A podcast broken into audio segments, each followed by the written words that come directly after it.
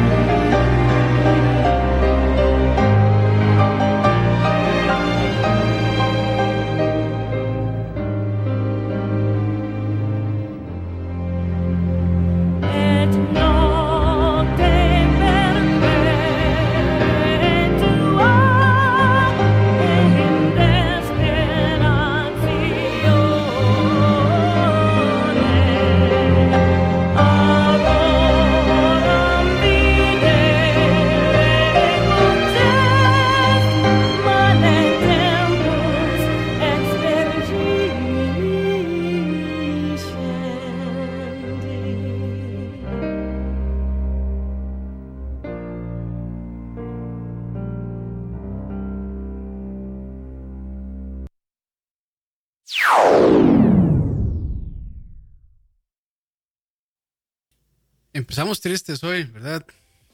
Leo, que acabamos de Sí. escuchar. Yo pensé que era de iglesia, más bien, por ser domingo. Bueno, pr- primero que nada, Dani hoy anda, pero extra hater, ¿verdad? Con, papas al lado.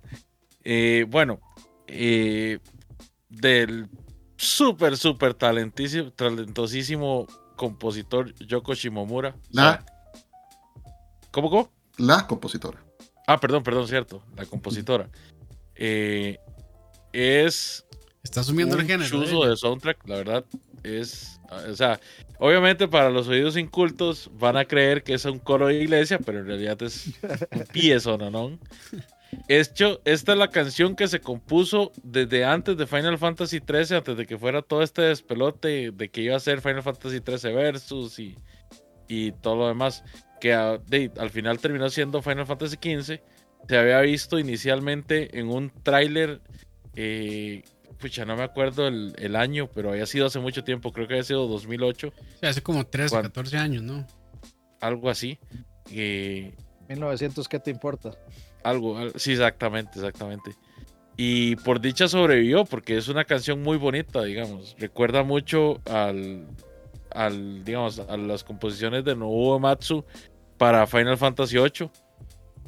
Entonces, eh, bueno, y también, pues recuerda un poco a- al tipo de composiciones que usaron, por ejemplo, en One Wing Angel o en Final Fantasy VI.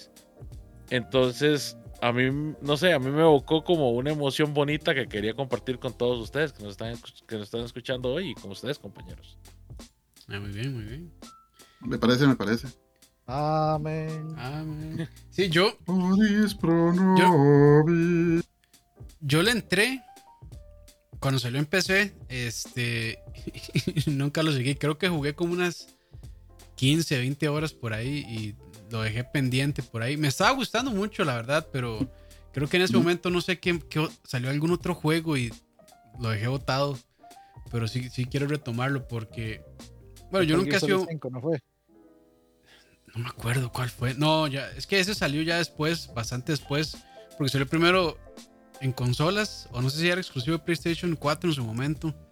Sí, No, salió Sí. en todo, creo. Salió en todo. No, no, de No. salida solo salió en Play 4 y después salió en. En Xbox. en, en- en Xbox y en PC. PC.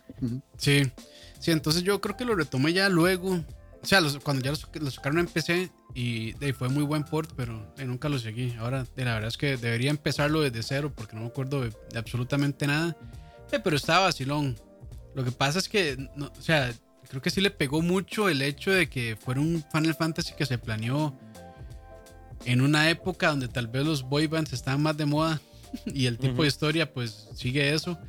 Y ya como que la gente tal vez perdió el interés por ese, o sea, como que ya, o sea, se siente como que era un Final Fantasy para otra época, creo yo.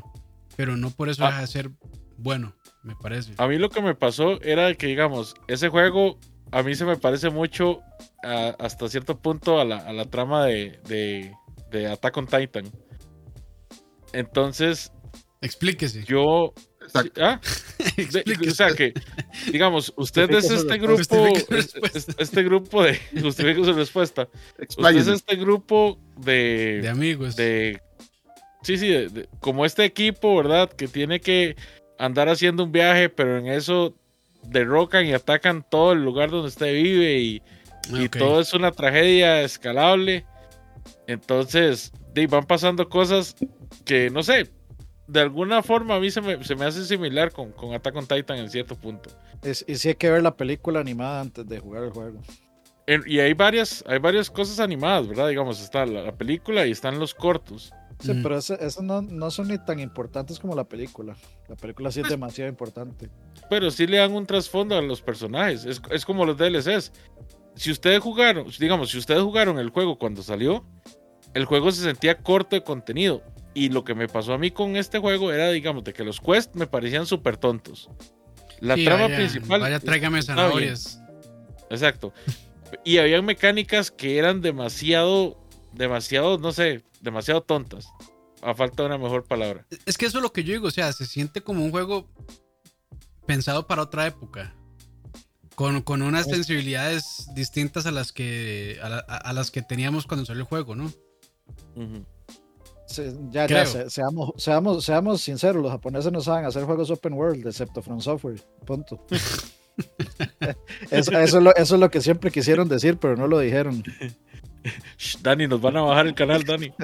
Y tuvieron que copiar a Zelda. Ah, ¿Qué pasó? Bueno, es que para ver, hagamos recuento de, de open worlds japoneses. Breath of the Wild es como es como es como bueno, pero extraño. Después está Es este, que está este otro, Final Fantasy XV, Es que si nos Eh, ponemos, digamos, Metal Gear Solid a- 5. muy, muy- muy exquisitos, pero Metal Gear Solid es el juego japonés más occidental del mundo. Mm, Eso sí, Cierto. eso sí. O sea, e- e- e- es el juego, es un juego occidental que de pura casualidad fue hecho por un equipo de ascendencia japonesa, nada más. Pero si nos ponemos muy exquisitos y le llamamos open world a cualquier cosa que tenga áreas Abiertos. donde uno puede ir a donde sea, de ahí podríamos contar Yakuza, podríamos contar hasta Ocarina of Time, Twilight Princess, Skyward Ujú. Sword, todos hasta esos. Shenmue, francamente. Sí, She- Shenmue, este, no sé, todos esos, pero Ujú. en, en- en fin, a mí, a mí sí me- lo que más me gustó del juego es el combate. Y por supuesto es un juego que se ve tremendamente bien en Sí. gráficos. Pero ridículo. Eh, sí se pasaron de verga en algunas varas. O sea, la- yo, yo no platiné ese juego porque eh, el último trofeo que me faltó desbloquear era el de pelear con la tortuga. No, era el de pelear con la tortuga. Que si usted se iba muy yolo, podía durar hasta 24 horas en esa pelea con esa tortuga. No, gracias. Entonces de ahí había, había que levelear suficiente para no tragarse esa cantidad de horas tan infame y Y tener Lo- ciertos ítems en específico. no, no, eso, eso no era ni importante. El, el nivel que usted necesitaba para bajarle, o sea, casi que tenía que llegar a 99 para bajarle suficiente vida. Y, y, o sea, con eso y los summons era más que necesario, pero eh, por eso no lo platiné. Me, me dio pereza seguir leveleando más y más y más, pero a pesar de todo, yo creo que no es, no es tan malo. O sea, la gente lo critica mucho y sí, los side quests de, de Open World son lo más ridículo del mundo. O sea, tenés al, al príncipe del reino llevándole las zanahorias a cualquier pelado ahí. Este, que es como, ay, por favor, ayúdeme, necesito que me vaya a recoger las zanahorias de allá. Y uno es como, o sea, el mundo está en peligro y usted me manda a traer zanahorias, weón. Nada que ver. Y, y no hay cho- no hay chocobo que lo haga divertido. Sí, y, y no, sin embargo, los, los, los- o sea, las, los sidequests, o sea, las cosillas de chocobos y todo eso son divertidos, pero... Ah, y bueno, yo nunca jugué la versión, entre comillas, arreglada, que fue la versión de PC, Sí. que hacía, hacía menos tedioso todo el tema de usar el carro, el carro volaba y todo, y uno es como, qué dicha, eso arregla un montón de cosas.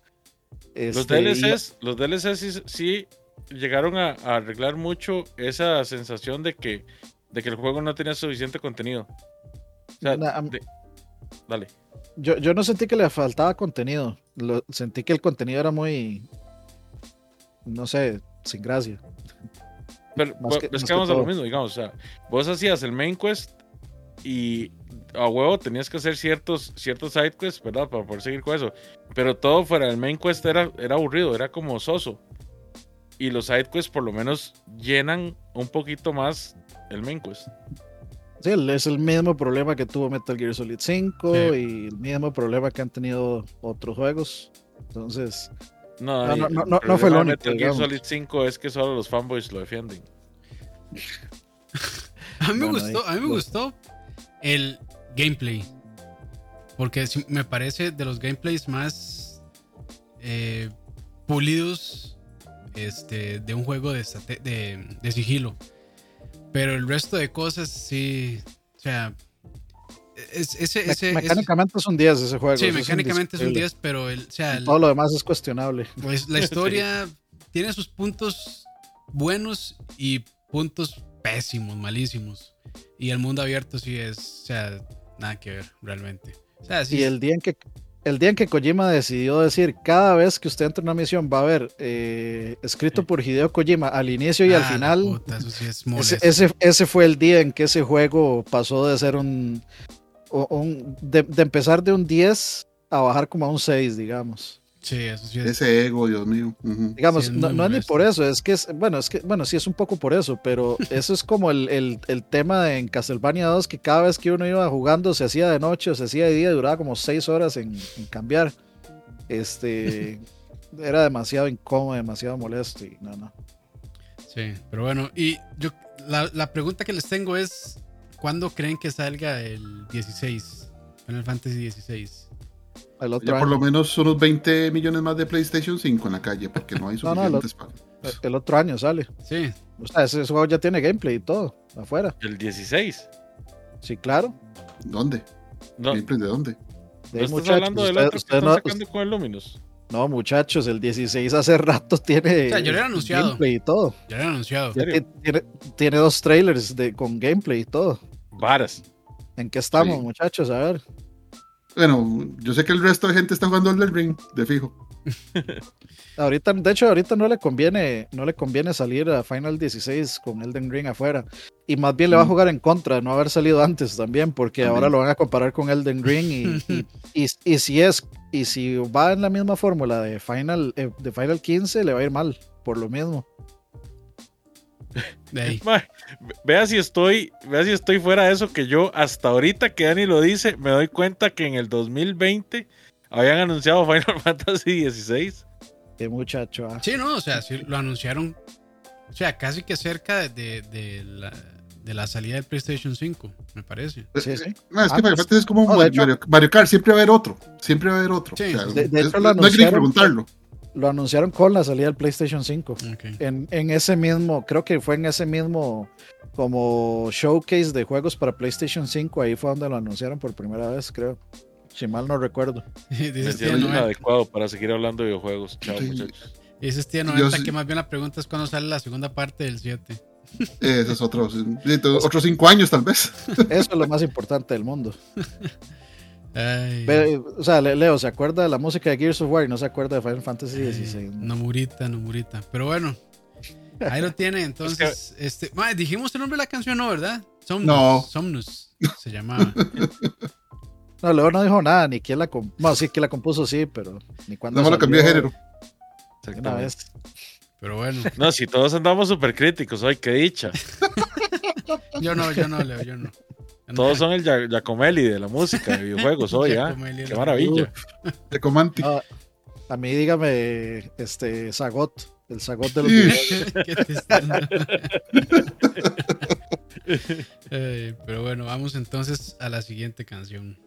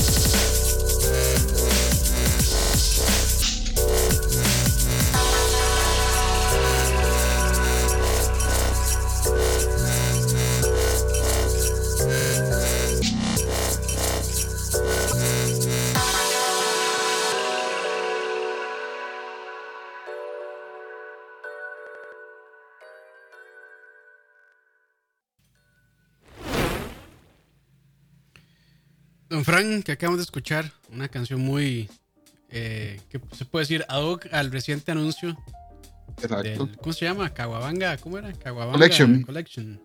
De ese y el Shredder's Revenge. También. Y el Shredder's Revenge también, que vienen juntitos para este año. Y bueno, esa canción es básicamente es un remix de, de la canción del título del primer Tortuga Ninja de Nintendo por Jun Funahashi. Eh, es un juego bien difícil, es un juego muy producto de su época, o sea, tiene muchas falencias a nivel de jugabilidad, pero es un juego muy entretenido. Eh, Dani, dígame lo que lo pasó.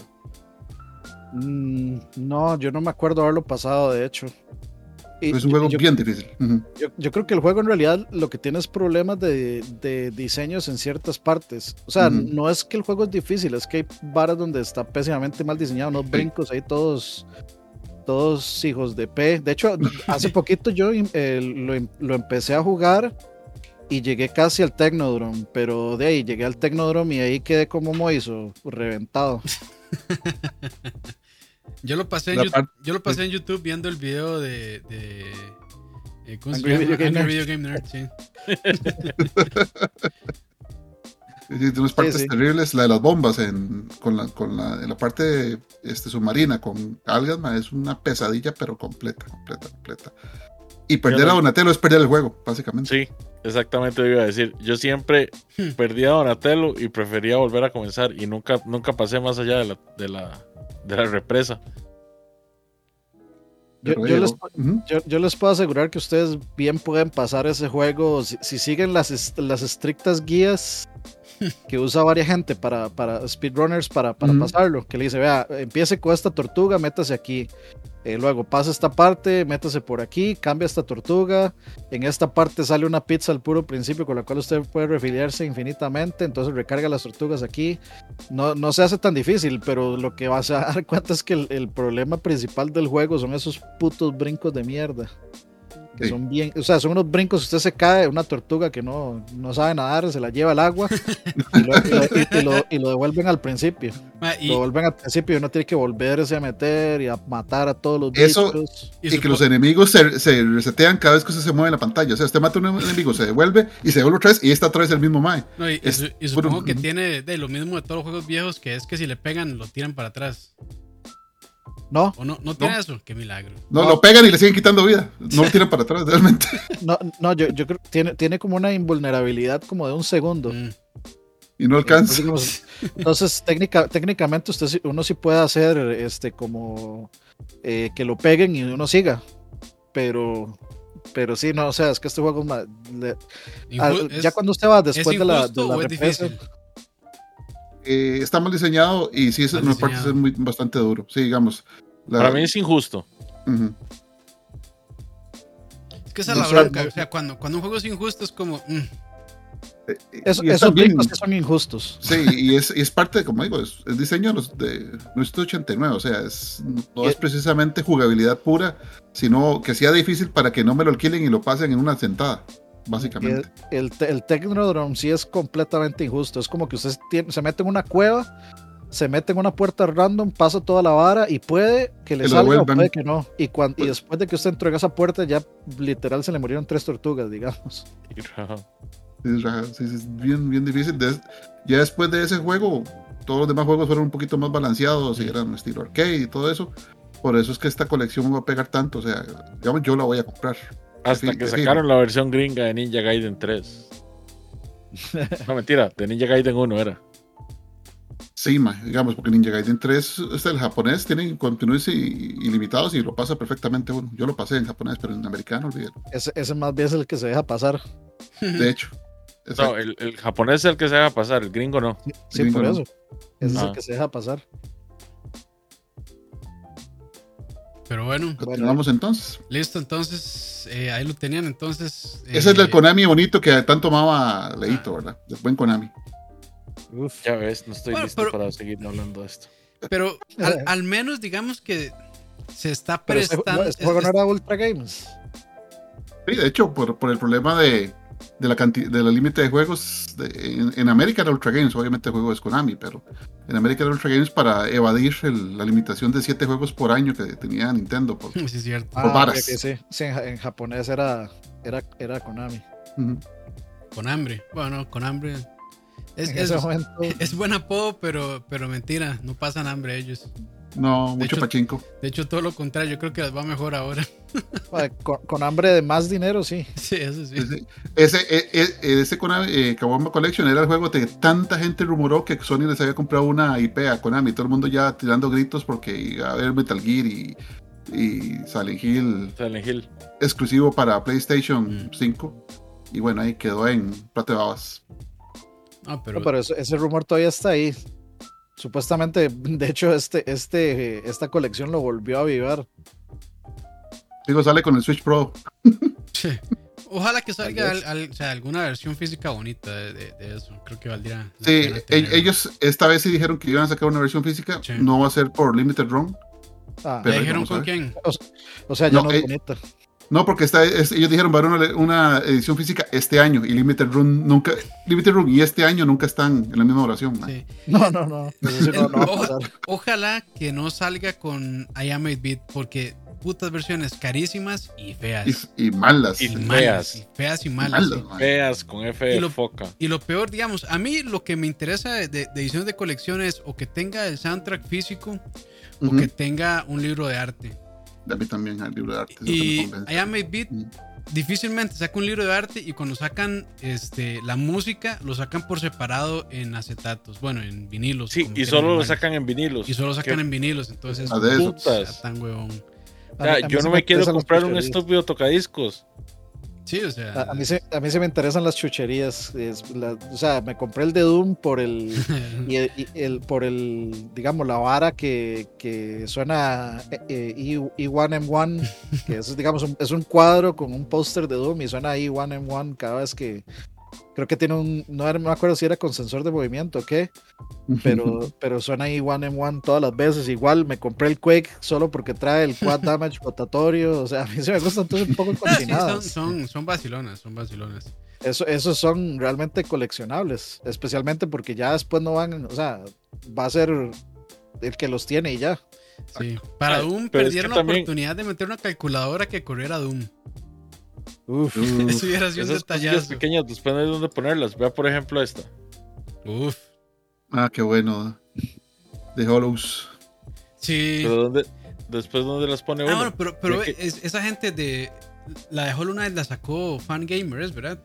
¿O ¿Cómo se Sí, llama? de, Fangamers, de- de las únicas pocas cosas buenas que ha sacado Fangamer. No, bueno. Pero están más decentes que las de I Am a Beat. Ah, no, no. Cualquier cosa es más decente que IMA Beat. A mí, sí, digamos. a mí sí me dio un bajonazo. O sea, yo me alegré tanto cuando dijeron que iban a sacar una versión física de Spirit Feather.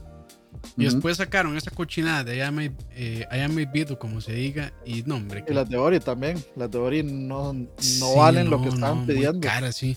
Bueno, teorías son un ridículo. sí, no. Son un ridículo. O sea, la cajita está bonita y todo, pero para lo que trae 150 dólares es demasiada plata. La, demasiado caro. y la peor es, es la de este. ¿Cómo se llama este juego de. Que estábamos hablando la otra vez que lo estaba jugando Leo? Este, que es de, de, de rol. eh, que hay que leer mucho, ¿cómo era? Eh, Ah, Di- eh, Disco Disco Elysium. Elysium. Disco Elysium. Carísima también esa edición y no trae nada interesante, la verdad. Pero bueno. Ojalá Con que no sea. 150 dólares, de hecho, o sea, Sale como 150 dólares me 300, costó a mí la de Doom o la de Castlevania o la de Quake que trae fucking barra rotatoria y todo. Esa es O una sea, cosa es que yo sí le. Bueno, un- hubo un tiempo que Limited Run eh, no estaba sacando cosas tan tuanis, pero se han puesto pilas. Duran toda la vida, pero se han Mm. puesto pilas. Ese sí. Eso A, sí. a mí eso es lo que a mí eso es lo de menos, digamos. Sí, O a sea, mí no me, no me urge. los juegos que yo compro no, no me interesa jugarlos de salida. O lo que hago es que los compro digital, Digital. en una consola y, y los compro para Switch, que eso es como que yo sé que los voy a disfrutar de forma portátil también con el Switch. Ujú. Entonces eso, eso es lo que yo hago. Algunos me dirán, madre, pero usted va a jugar Doom y Quake en Switch, de no importa. ya lo tengo, ya lo, ya lo Ya los he tengo, jugado ya- 100 veces, así que. Sí, sí, y, y, me, y, y de Doom me parece un juego chivísima para jugar portátil. Y la Sí. ventaja del Switch es que tengo por lo menos el control el Pro para jugarlo. Igual Quake, de ese control Pro de- del Switch es exactamente lo mismo que el control de Xbox. Y tiene un mejor D-pad. ¿Sabes dónde se juegan mejor esos juegos? Cuando tenés que ir a esperar a alguien o tenés que ir a hacer una vuelta y tenés que quedarte en el carro. Entonces nada más llegas y, y pones el holder del- de la visera del carro. ¿Eso suena o- en directa o qué? No, no, Ah, pensé que era no, no, no, es que a mí me pasa mucho, digamos, Ah, yo tengo sí, que ir a sí, esperar sí, a mi mamá o tengo que ir a, a recoger a mi hermana al trabajo algún día o hacer una vuelta y me quedo en el carro esperando. Entonces yo ahí, ahí he jugado montones de horas Sí. con el Switch. Buenísimo. Sí, sí. Yo pasé Y son el tipo de RPGs perfectos para esos, para esos esperones. Sí, y yo, yo, sí- yo sí, yo sí quiero una buena colección de, de ya sea Shredder's Revenge o de ese Sí. Collection. Sí, son muy chivas. ¿no? O sea, de los dos también. Es que como Limited Run ha estado sacando todos los de Konami, no, o sea, mí me gustaría que el Kawabonga, Kawabonga Collection fuera de eso. Sí, Fuera- sí, fuera pero a diferencia, digamos, a diferencia de, de este, cuando sacaron los Contra, Contra y Collection, y, bueno, el Ah, no, Castlevania falta, el, Collection, co- falta el Contra, ahora que me acuerdo. Sí. El Contra no tiene edición de colección. exacto, el Castlevania Collection cuando salió, Konami dijo solo digital. Y ahora está diciendo Konami misma, diciendo digital y físico, primer día. Entonces, obviamente, no, no va a ser Limited Run. Probable que salgan otras y esa gente igual le, le pela. Pero me suena más que sea Shredder Collection el que salga con, con Collectors. No esperarme. De todas formas, yo ya dije, o sea, ya- como ya estamos en el quinto año del Switch, ya estamos a las puertas de que anuncien un Switch 2, entonces ya, ya, ya hay que pensárselo bien si, si me voy a comprar un juego para el Switch o para, o para lo que sigue, porque ahí como no sé si va a ser retrocompatible o no, y con Nintendo uno nunca tiene ninguna certeza de nada, entonces pero real- Eh, realmente Nin- Nintendo hace las barras retrocompatibles cada, des- después del GameCube todo ha sido retrocompatible con la excepción del Switch. Así que no, me sabemos si si van a seguir tratando con Nvidia va a ser súper fácil ma, pero eso usted se- no se sabe de fijo pero yo sé yo no, yo no tendría ese temor de, de que ma, lo que sale no, no va a correr juegos de Switch porque ma, no, es, no, es el para, para mi concepto el mercado está ahí para desa- no desaprovecharlo ma, la verdad Sí, sí. Pero bueno, vamos a la siguiente canción porque como dijo Dani, creo que vamos a terminar como a las 3 hoy. Gremlin agachate.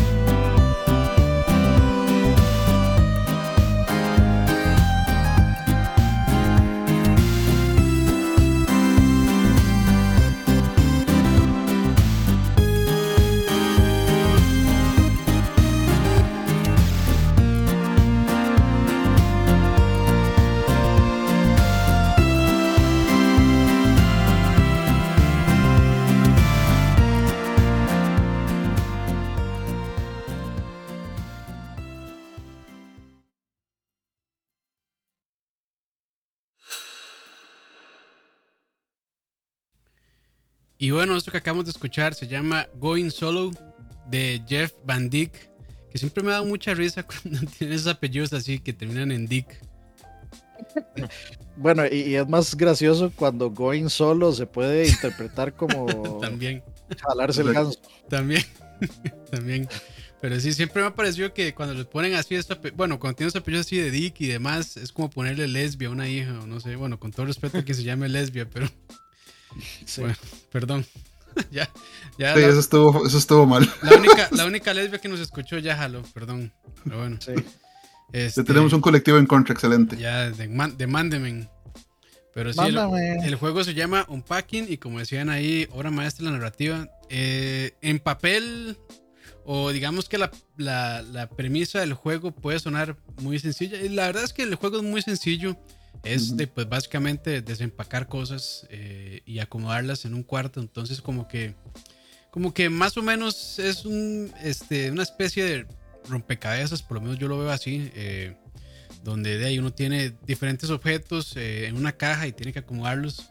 Lo interesante del juego es que transmite, y eso es también lo interesante de los videojuegos, me parece a mí, que transmite una narrativa, una historia sin contar eh, o sin decir una sola palabra o sin mostrar diálogos en pantalla o texto, nada, o sea, el juego nada más tiene cajas, tiene cuartos y usted empieza a acomodar eh, los diferentes objetos que están ahí empacados, ya sea en la cocina, este, y, demás cosas. Entonces, eh, narra como la vida de una persona a través de, desde niña hasta ya su adultez realmente, y sus diferentes cuartos donde o casas donde ha vivido. Entonces, de, la, la, primera pantalla es su cuarto de infantil cuando era niña.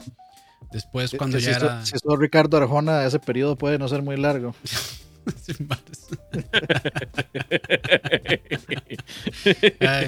bueno, no sigamos porque ya, ya yo ya metí la pata una vez y ya si la sigo metiendo, puta, ya nos van a cagar más. Pero bueno. Entonces sí, va, contando la historia de esta persona este, a través de las mudanzas que tiene. Entonces eh, es interesante también ver como qué cosas eh, eh, para esa persona son importantes, cuáles objetos son importantes. De, probablemente muchos se van a identificar con eso, tienen un juguete este, que han conservado probablemente en parte de su adultez o, juventud, este, que les trae muchos recuerdos. Entonces es lo mismo como que uno va viviendo como ese crecimiento de la persona. Y la verdad se me hizo pues de muy entrañable realmente lo que quisieron transmitir sin realmente eh, necesitar diálogos de nadie o que alguien les estuviera diciendo. De hecho, ni siquiera tiene tutorial. Este, entonces es un juego muy intuitivo y son de esos juegos como que eh, se juegan como para uno sentirse bien o cuando ya lleva tres horas pegado en el mismo jefe de eh, Elden Ring. Y es como ya quieren mandar toda la mierda. Entonces, este es un buen juego como para relajarse y, realmente disfrutarlo. Disfrutar de ese rompecabezas que de vez en cuando, como qué sé yo, está uno acomodando las cajas de un cuarto y le sale algún objeto de la cocina. Entonces, como como que uno lleva un ritmo este, de acomodar las cosas y de un pronto a otro como que algo no calza y es como, hmm, ¿dónde va esto? Entonces como que eh, el juego le tira como ciertas cosillas como para que uno esté, digamos que atento o, este, no, sea tal vez tan monótono, que al final pues puede sonar monótono, pero para mí no lo fue. Este, y no, eh, la verdad es que me gustó mucho ese juego. Eh, de hecho, en varios lugares lo catalogaron como de los mejores juegos del año pasado. Eh, a mí me gustó mucho, tal vez no fue de mis preferidos, pero sí lo disfruté bastante. Y de vez en cuando, aunque ya lo pasé, de vez en cuando lo, abro solamente como para desestresarme y, darle ahí un rato, porque la verdad es que es como un buen rompecabezas que tal vez uno se desconecta de algo, pero como que no requiere completamente la atención de uno, sino que es como, hey, se va uno como al suave, me parece. Relax. Sí, sí. Entonces yo, yo lo recomiendo. Y la música, la música está, está bonita, la verdad. Acompaña muy bien el juego. Y algo, algo muy interesante también es que, según entiendo, los desarrolladores se pusieron a grabar como 80 mil sonidos diferentes de cómo suena, qué sé yo, un, un plato de porcelana en diferentes superficies. Entonces suena diferente si lo pones sobre alfombra, suena diferente si lo pones sobre madera, sobre, no sé, plástico, lo que sea. Entonces como que sí tuvieron también esa atención al detalle interesante. A veces como que nada más está como moviendo cosas de lugar a lugar solo para ver qué tan distintos suenan y, la verdad es que Este, a pesar de ser un juego bastante sencillo, sí se nota que tuvieron mucha atención al detalle ellos. Y, y de verdad que la tuvieron porque, o sea, probablemente no podrían transmitir una historia así de, de interesante, tal vez, que tal, tal, vez no interesante por el hecho porque de, es una vida de como probablemente como la de todos nosotros, bastante eh, de normal. Eh, pero sí, digamos que sí, sí, uno sí entiende como los gustos de la persona y también de ahí uno reconoce, es interesante porque es un juego en pixel art y uno reconoce de ahí, las diferentes consolas que tiene esta persona eh, y los juegos también, a veces de uno, ah, mira un Zelda, un, no sé, un este, Twilight Princess o juegos de PlayStation 2 o, o incluso juegos de Nintendo, eh, de Game Boy Advance y cosas así. Entonces, la verdad es que está, está, está interesante y yo sí lo recomiendo. Si les gusta ese tipo de juegos, así como nada más como para estar ahí tranquilos, sin tener que estresarse muchísimo, este, pues tal vez podría gustarles, la verdad. Y les, les, propongo una, la, una pregunta existencial. ¿Qué es más tedioso? ¿Empacar para mudarse o desempacar después de mudarse? Y, mae, empatan, empate a cero. Sí, están, están igual de, de tediosos. Yo odio ambas, honestamente. Y eso que digamos, ya hoy en día acá alcanzamos el nivel donde usted le paga a alguien para que cargue absolutamente todo. Sí, sí, sí. sí pero... Hay, hay unas compañías de mudanza que le dicen a uno, todo. si usted nos paga, nosotros le, le empacamos todo uh -huh, también. Uh -huh. todo, pero sí. no me, yo no sé, o sea, yo siento como raro eso de que otra persona llegue y toque sus cosas. Sus calzones. The what you say. que llegue y le agarre los boxers ahí huequeados. Hay, hay, peores. Sí, sí, que, que, llegue y lo juzga uno porque no tiene boxes con huecos y, y tiene una computadora con una 3090. O sea. Sí, sí, sí. sí. ¿Qué le de Spider-Man. Exacto. Sí, pero no, a mí, a mí sí, sí me gustó, la verdad. Está, está bonito el concepto. Y, y sí me sorprendió realmente que, o sea, yo pues escuchaba ahí en algunos podcasts que estaba escuchando que hablaban de este juego y decían eso mismo, de la narrativa. Y la verdad es que yo dije, ¿será que de verdad lo logran tan bien? Y la verdad es que sí, sí lo logran muy bien. Pero bueno, ahí lo tienen entonces, unpacking de este estudio que se llama Witch Beam, que yo realmente nunca había escuchado y no sé si será su único juego o qué, pero este, de ahí. Para, de, tal vez para tenerlos ahí, este, eh, revisando qué están haciendo para ir salen con nuevos juegos que podrían estar interesantes. Pero bueno, si les parece, Buenísimo. entonces vamos a la siguiente canción. Uh, ¿Dónde? Vámonos.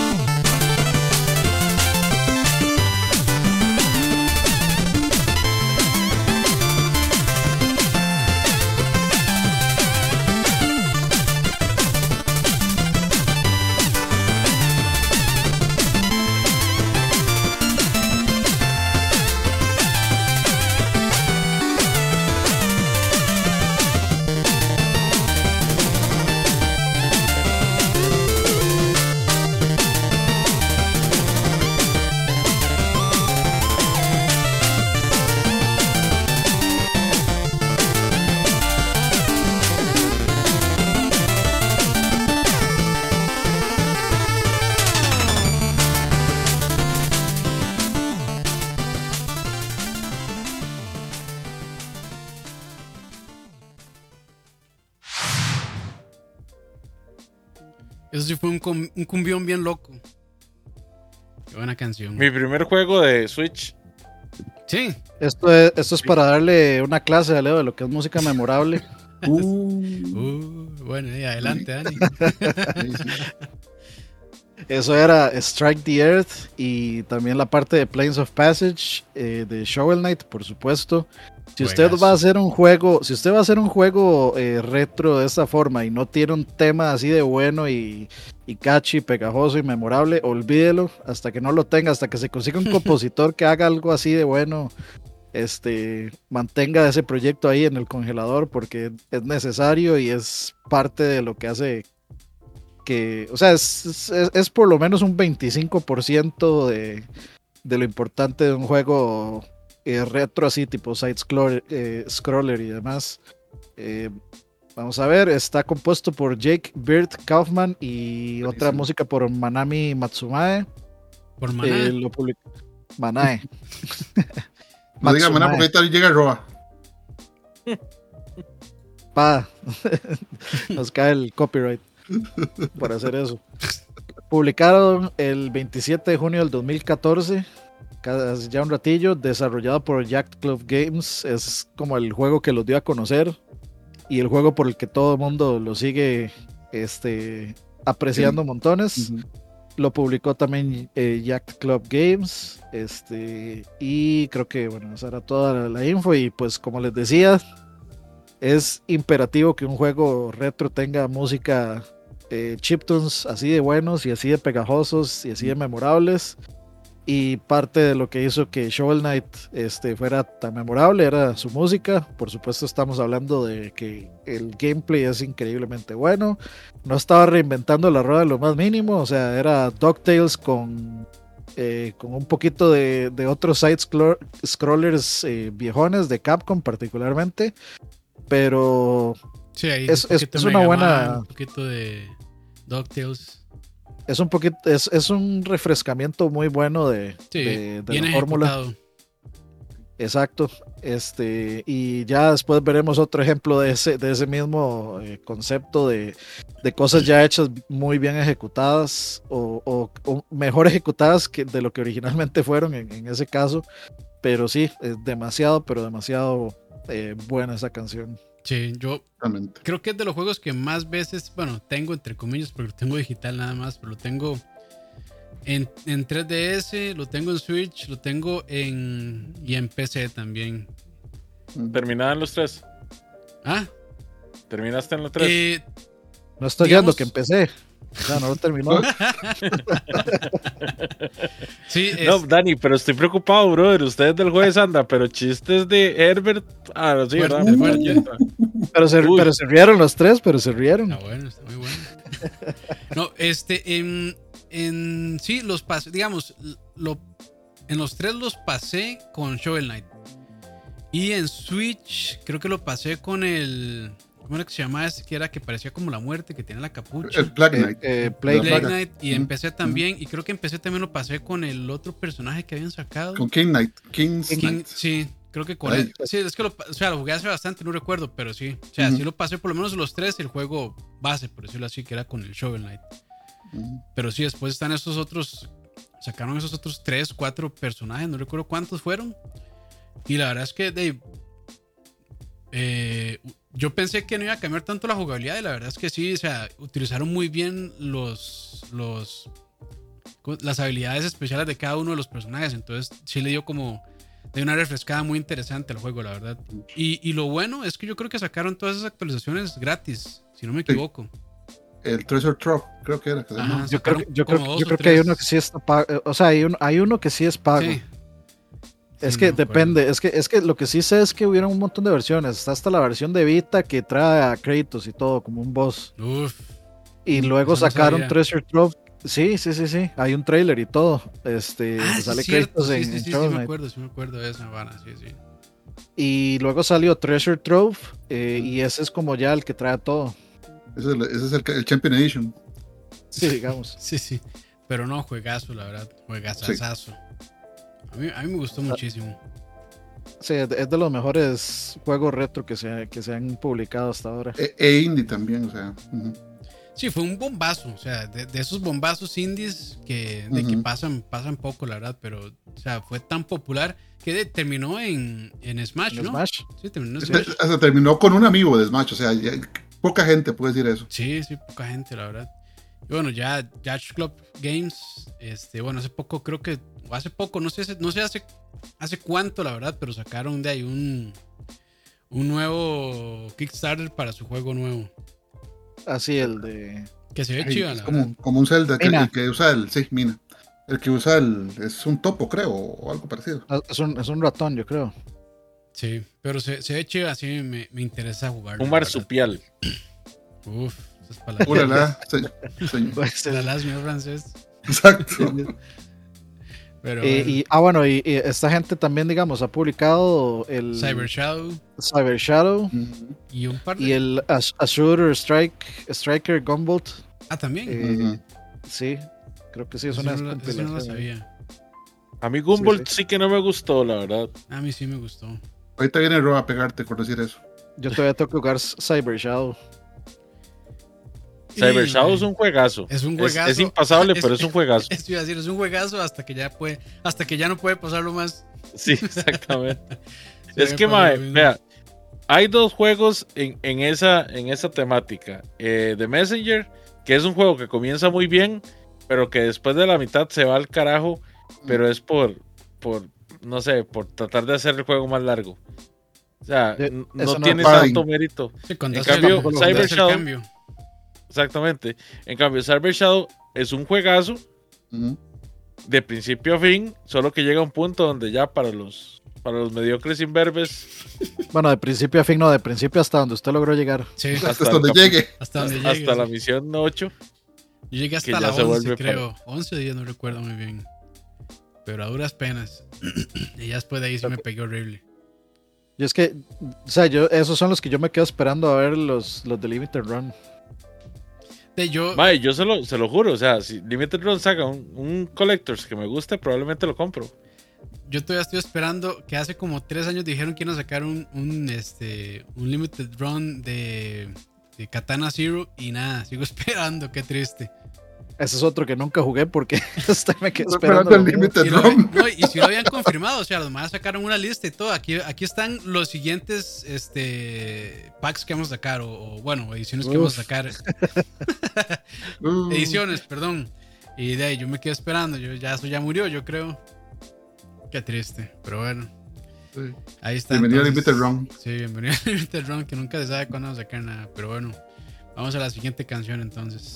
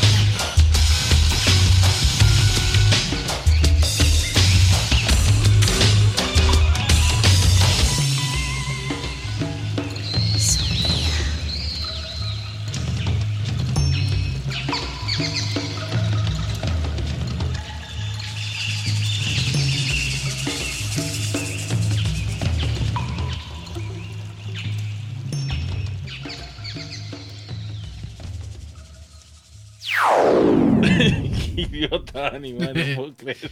Mae, Leo, explíquese. Explique qué clase de españolismo es eso, mae.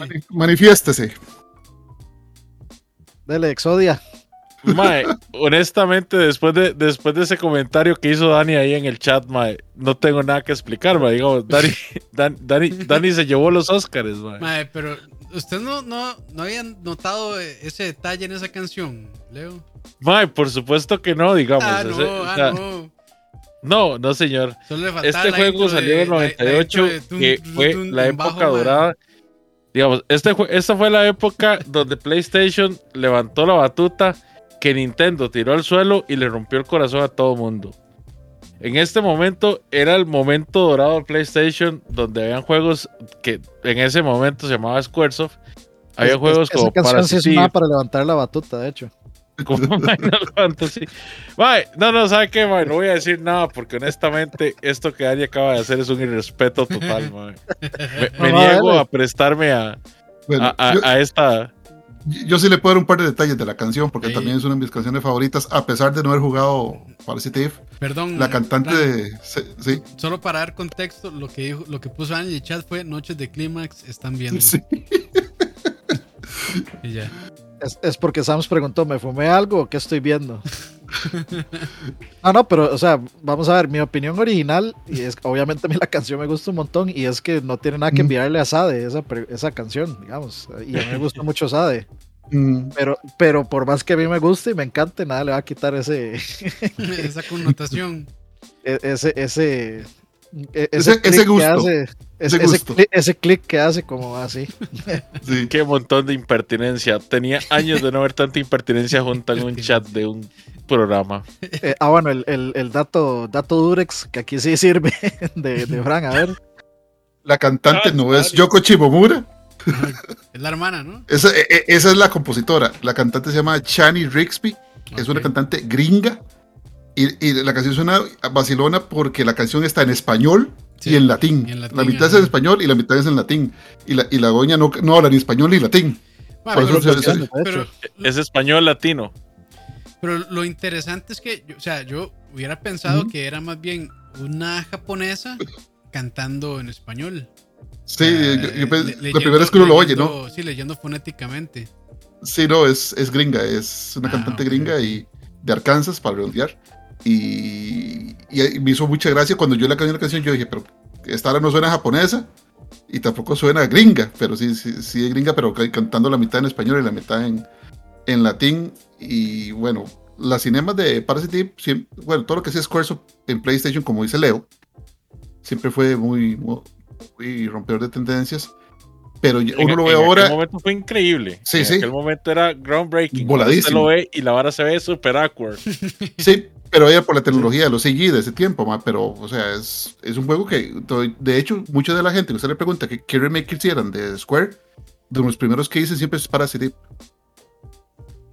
De hecho, bueno, de- esa, eh, hay dos versiones. Está una versión en inglés y está en la versión original, que es en español latino, y Mm. que aparentemente la versión en inglés no está bien traducida la letra. O sea, no, no, no tiene la misma connotación que la original en, en latín. Sí, para acomodar la, la letra de la canción, supongo. Exacto. Pasa mucho. Porque por los gringos les, les- les da, les da este, un enfisema si se ven algo en otro idioma. Porque el inglés es el lenguaje de la pobreza intelectual. Lo dijo Dani. Uf, Lo dijo Dani y el director de Parasite. Devolviéndole el insulto seis años después a ese mae. a ese bot, Exacto. al, al bot de Charlavaria. Y ustedes, de hecho, sa- sabían que Parasitive está basado en una novela. en No, cuál. eso no lo sabía. La Rosa de Guadalupe. Betty la fea. Hay- de hecho, hay una película de Parasitive que no tiene nada Uf. que ver con el juego, pero que, que ¿En sí es serio? como la misma historia. Porque, digamos, la, la- la temática para ese tipo me, me pareció así como la cosa en la ópera, The Thing en la ópera. Yo casi no me acuerdo de, de qué trataba Parasitive. Básicamente, eh, las células dijeron a la mierda a la humanidad, ya estamos hartos de su dominio. Entonces, las mitocondrias, que son como el cerebro del- de las células, dijeron: eh, Ya estamos hartos de que nos opriman. Y empezaron. Dijo el botón. Exactamente. Y empezaron a dominar el resto de la materia. eh, básicamente porque unos científicos japoneses empezaron a hacer experimentos genéticos en dos gemelas. Y una es. Una es la, la cantante de ópera que sale al principio.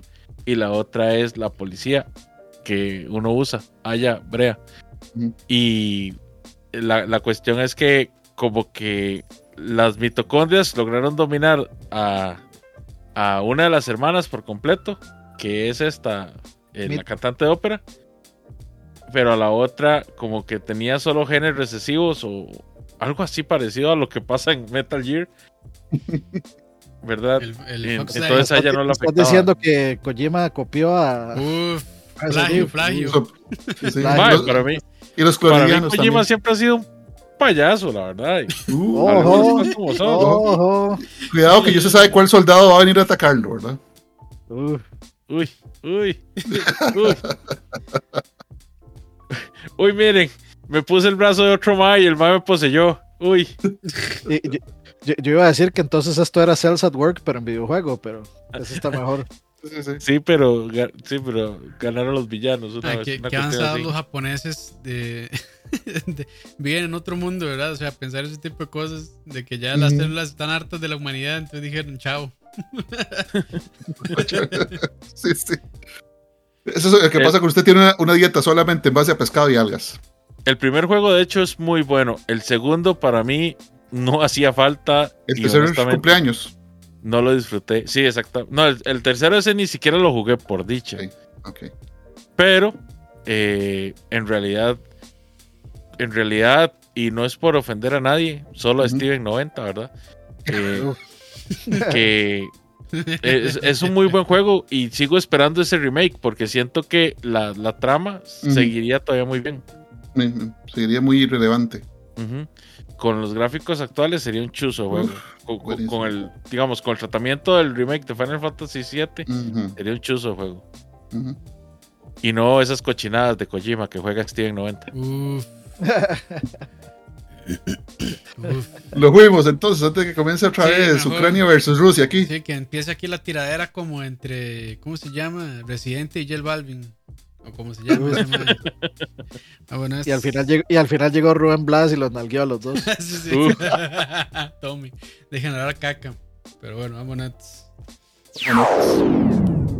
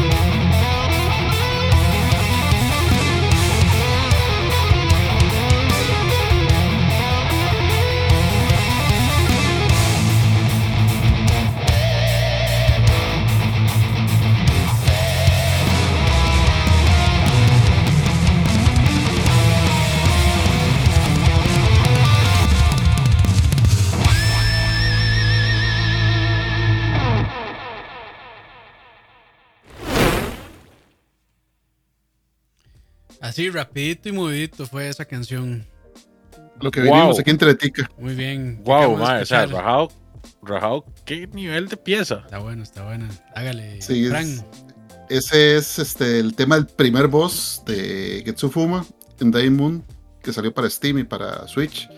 El juego es básicamente la secuela espiritual de un juego que mencionamos en el tercer lag, de hecho.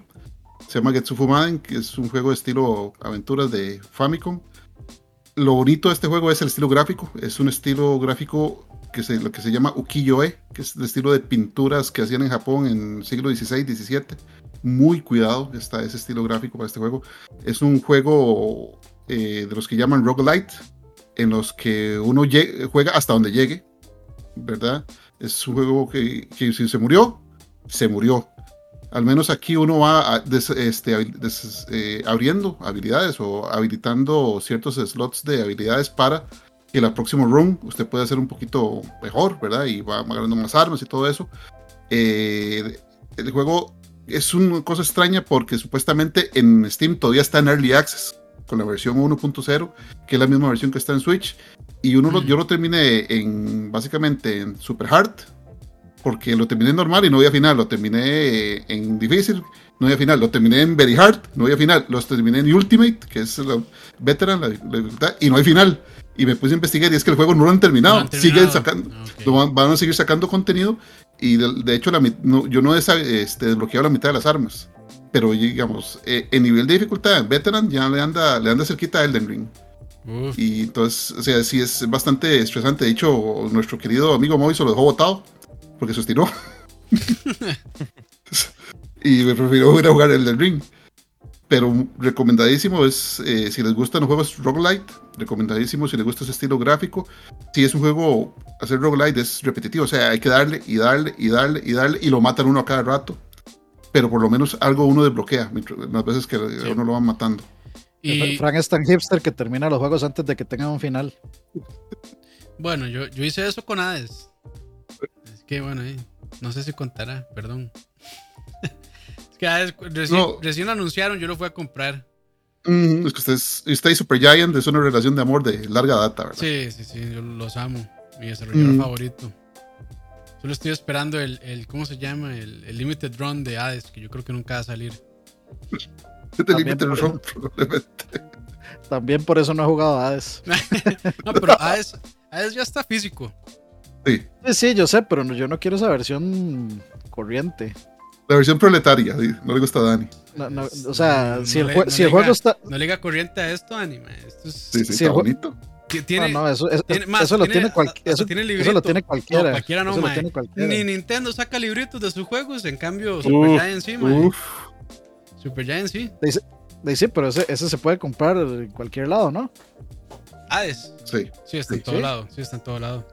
Entonces por eso se puede. lo- Y- cualquiera lo y- puede tener. Yo quiero una tiene- versión, eh, Tiene, la versión que me eh, merezco. La versión que me merezco.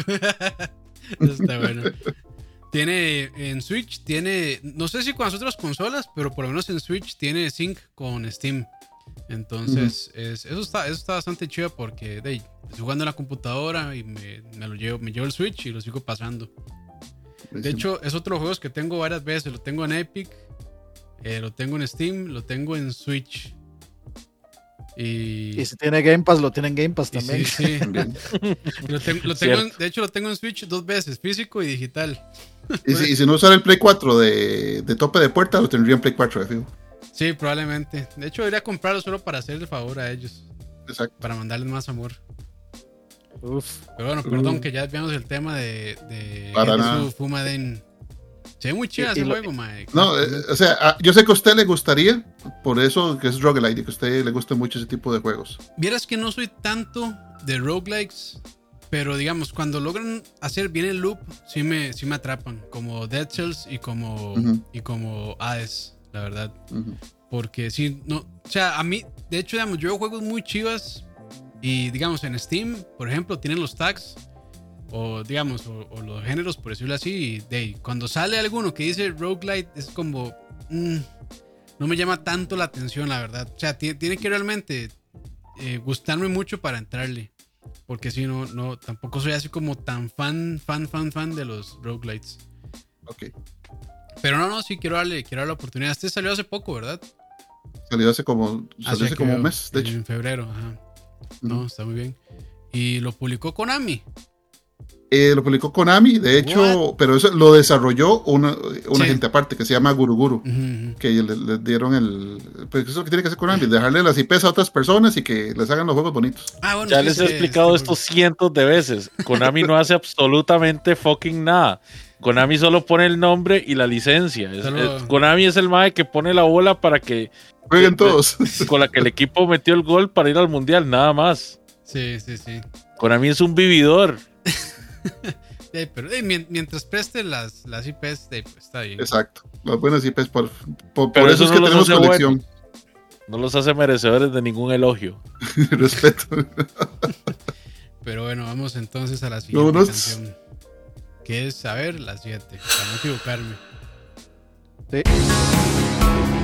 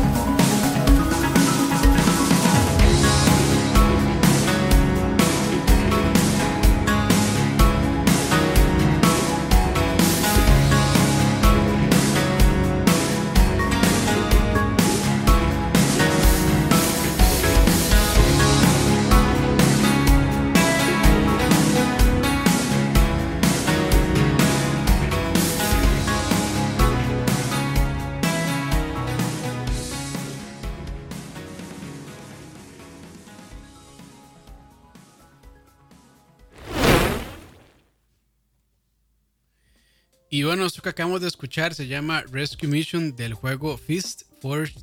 Forged, que yo creo que tuvieron que hacerle un, este, una aclaración ahí para que los cochinotes de internet no se pusieran a vacilar. Pero sí es Fist eh, Forged in Shadow Torch. Es un Shadow juego. Es un juego que, de hecho, por ahí este, anda un gameplay que yo hice en un stream que hice jugándolo un rato acá en lag, por si tienen este, curiosidad de verlo. Ese Es- juego era exclusivo de PlayStation 5, ¿verdad? En consolas. O sigue exclusivo todavía. eh, bueno, yo lo jugué en Steam. O sea, salió, salió para PlayStation y para Steam. Eh, no, creo que al mismo tiempo. No estoy seguro si salió primero en PlayStation, pero creo que salió al mismo tiempo. Este, y no sé si será Sí, solo exclusivo está para de PlayStation. PlayStation Ujú. 5 y, o 4 también. Los dos. Ah, ok, ok, ok. Sí, Los dos y Windows. Sí, este, a mí me gustó mucho, es un Metroidvania, eh, muy al estilo que, bueno, me recordó mucho a Strider, la verdad. Yo, bueno, el único Strider, ya- el, ya me interesó. el único Strider que yo he jugado es el, el último que salió, que fue por ahí el 2000, remake. no sé cuánto. 2008. Como 2006, algo así. Sí, hace ratillo que salió. Me, me recordó bastante a ese juego, la verdad. Este, tiene mecánicas similares, aunque me parece que eh, el combate es un poco más, eh, no sé si decir complejo, tal vez se puede cambiar un poco más, se puede hacer mucha combinación de, de movimientos y de ataques, entonces se puede hacer bastante intrincado, eh, la, la, digamos, las mecánicas de combate. Pero está muy bien, la verdad, y gráficamente se ve, se ve bonito. Es un juego eh, chino, me parece, una desarrolladora china llamada eh, T-Games o TI Games. Eh, y nada, o sea, a mí me gustó bastante, la verdad. Yo soy muy fan de los Metroidvania y este eh, me parece. eh, el año pasado tampoco fue que jugué muchísimos Metroidvanias, pero los que jugué me pareció los mejores junto con este Unsighted. que luego pues, para otro programa podría hablar de ese juego que también está muy muy interesante. Pero sí, este juego yo lo conocí en, en un. ¿Cómo le dicen? Los PlayStation State of Play. State, of Play. State of Play, ajá. Eh, yo lo conocí ahí, me llamó mucho la atención y creo que a mucha gente también le gustó por el estilo gráfico, se ve bastante Mm. bien. Este, empecé, creo que tenía como, ah, ti- tiene como ciertos problemillas que han ido solucionando, pero eh, se juega bastante bien, la verdad. Y nada, si les gustan los, los Metroidvanias, creo que es una, una muy buena recomendación que les puedo dar. Fist, eh, Forge in Shadow Torch. eh, y Está, está, está bonito, la verdad. No es tan largo, creo que dura como unas 10 horas por ahí, 10, 12 horas. Eh, tal vez un poquillo más si uno quiere sacar el 100% del mapa. Pero no, está bonito y gráficamente eh, está muy bien. Tiene de, toda esta cuestión de RTX, de las. eh, de las. ¿Cómo se llama? De los. Ya se me olvidó cómo se llama. Pero sí, todo este efecto. Ray Tracing. Ray tracing, correcto. Tiene ahí ray tracing y demás que se ve bonito. Este, entonces de ahí, pues, pues si tienen tarjetas RTX, tal vez ahí le, le pueden sacar un poquillo más de provecho por esa parte. Más de jugo. Sí, sí. Sí, yo, yo ese lo, ten- lo tengo pendiente también. Cuando salga en Cuando lo físico. saca Limited Run. no, no, no, no, ese, no, no, ese sí, lo, ese sí lo quería jugar, pero de ahí, como se jodió mi Play y, y estoy Ah. usando la, y la verdad es que estoy usando más el Xbox y, y no está en Xbox, de ahí, pues Al chile, madre, ¿qué le pasó? está pendiente. Madre, y lo llevé a su casa y no leí el disco. duro. Es cierto, Ah, sí es cierto, yo me acordé de eso. Qué madre. sí, es que no lo he revisado, la verdad. Qué madre. Mano, pero ese, Sí, ese sí. PlayStation 4 es un campeón, madre, puta. De, de- es de salida. Sí, por eso, Sí. madre, o sea, ¿qué, qué tiene? Y Ya. Dani que le saca Y, los- los con un uso así monstruoso, Sí, digamos. Exacto. nunca, nunca, nunca se apagó esa consola, madre. No, no, esa consola no se apagaba nunca. Hue puta, madre. Ese sí Y- es un campeón. Colaborar los Metroidvanias, yo también ya siento como que están llegando a un punto donde están sacando muchos. O sea, ya, ya yo, yo, yo sí ya siento así un poquito ya de empalago de Metroidvanias, que Sí. ya deberían. Sí, sí, Por sí, eso sí, aprecié, por eso aprecié tanto el, el juego de la canción que vamos a ver después. Y, y Ajá, ahora les ajá. comento por qué. Ya, ya viene, ya viene. Vieras que este, este juego que les mencionaba, Unsighted, hace algo muy interesante. Este, es Metroidvania, pero hace cosas muy, muy interesantes. Entonces, este, le da como un poco de vuelta a la fórmula. Pero sí, ahí para después hablamos de eso. y Vamos a la siguiente canción mejor. Uf, Los juegos, Que ya, Vámonos. este, para que ya ni pueda hablar duro y tendido de entendido, esto, como le gusta. Vámonos.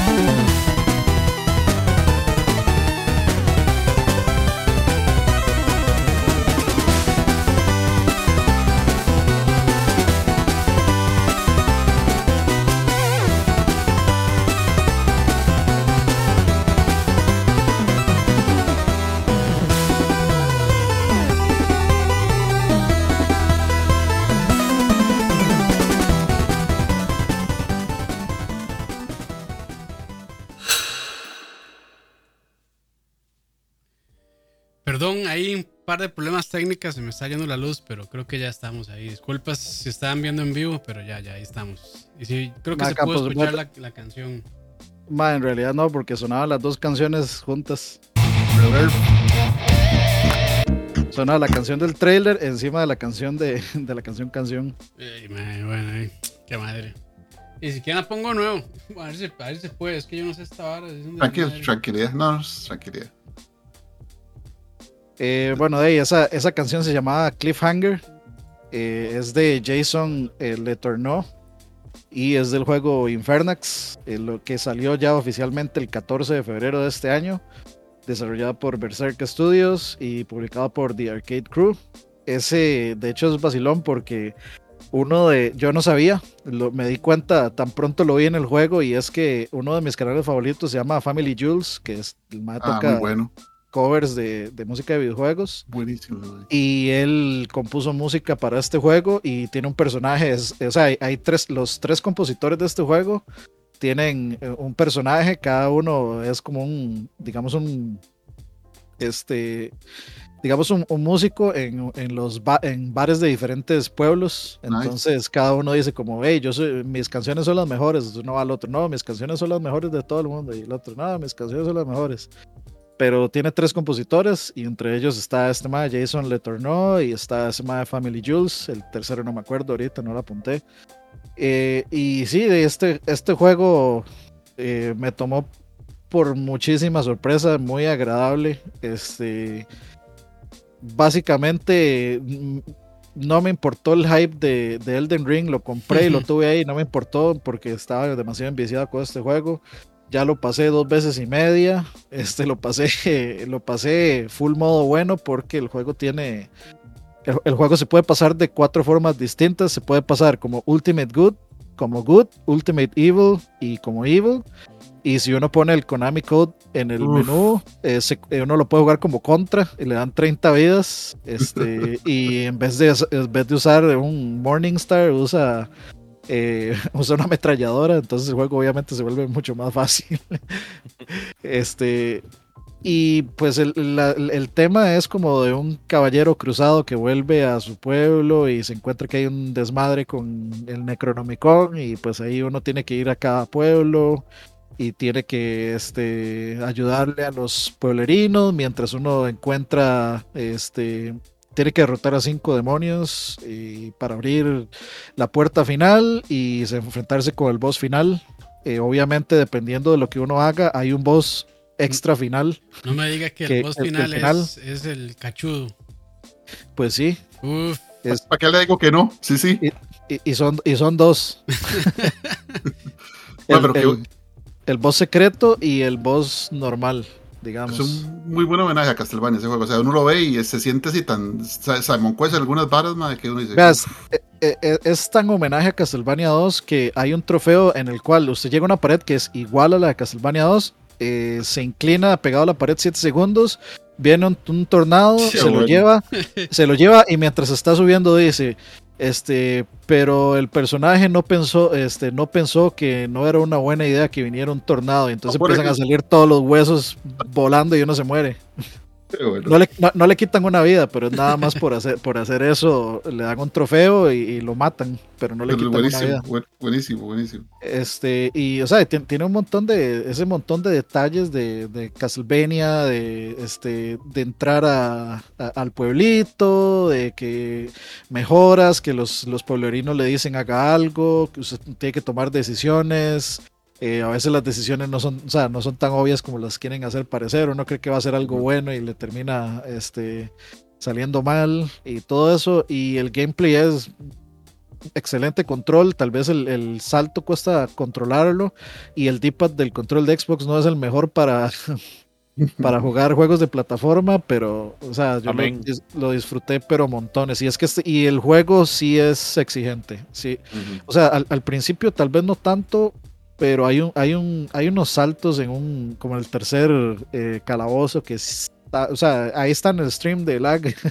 ahí pueden ver que ahí pueden ver que duré como una hora y media en, en pasar esa parte y la forma en la que lo, yo lo estaba haciendo pues era diferente, porque digamos uno llega entra a un pueblito y uno compra vidas Entonces, digamos, si usted pierde una vida, lo que lo dejan es una pantalla, o sea, una pantalla antes de donde se murió. Este, pero yo decía, si este juego es tan exigente con los finales, capaz y si yo eh, gasto Ah. vidas, este, me va a cambiar el final. Entonces, si yo me moría, reiniciaba todo el calabozo y lo hacía otra vez. Entonces, como lo estaba jugando yo, era que, digamos, llegaba, agarraba una llave, me devolvía y grababa. Llegaba, avanzaba un poquito más, agarraba tal vez el power-up de ese, de ese calabozo, me devolvía y grababa. Y así iba de- por pedacitos y así lo pasé. Y al, al final resulta que, digamos, si usted haga- compra esas vidas y se devuelve al save point, se le vuelven a rellenar, entonces no era necesario. o sea, yo me compliqué cien mil veces más es- ese juego, más de lo que más de lo que ya estaba pidiendo, pero sí es muy bueno, muy buenas mecánicas, este, mucha rejugabilidad. Y ahorita lo estoy pasando en ese modo contra que es una cagada de risa. O sea, sale el Hasta, man hasta el intro de Contra le ponen, eso es lo que me hace gracia. El intro de Contra 3 le pusieron, entonces demasiado bueno. Sí, sí, sí, sí. Y recomendadísimos. Si tienen Game Pass, lo tienen. Ya lo tienen ahí, Sí. entonces bus- búsquelo. Búsquelo. No, se, ve- se ve muy bien, se ve muy bien. Este, y no, hey, disculpas de nuevo ahí que no sé. eh, ya para el podcast que sale en Spotify sí voy a corregir ese problemilla, pero es que sí, se, se volvió loca mi máquina. Pero bueno, disculpas, disculpas. Vamos entonces a la siguiente canción. Vámonos.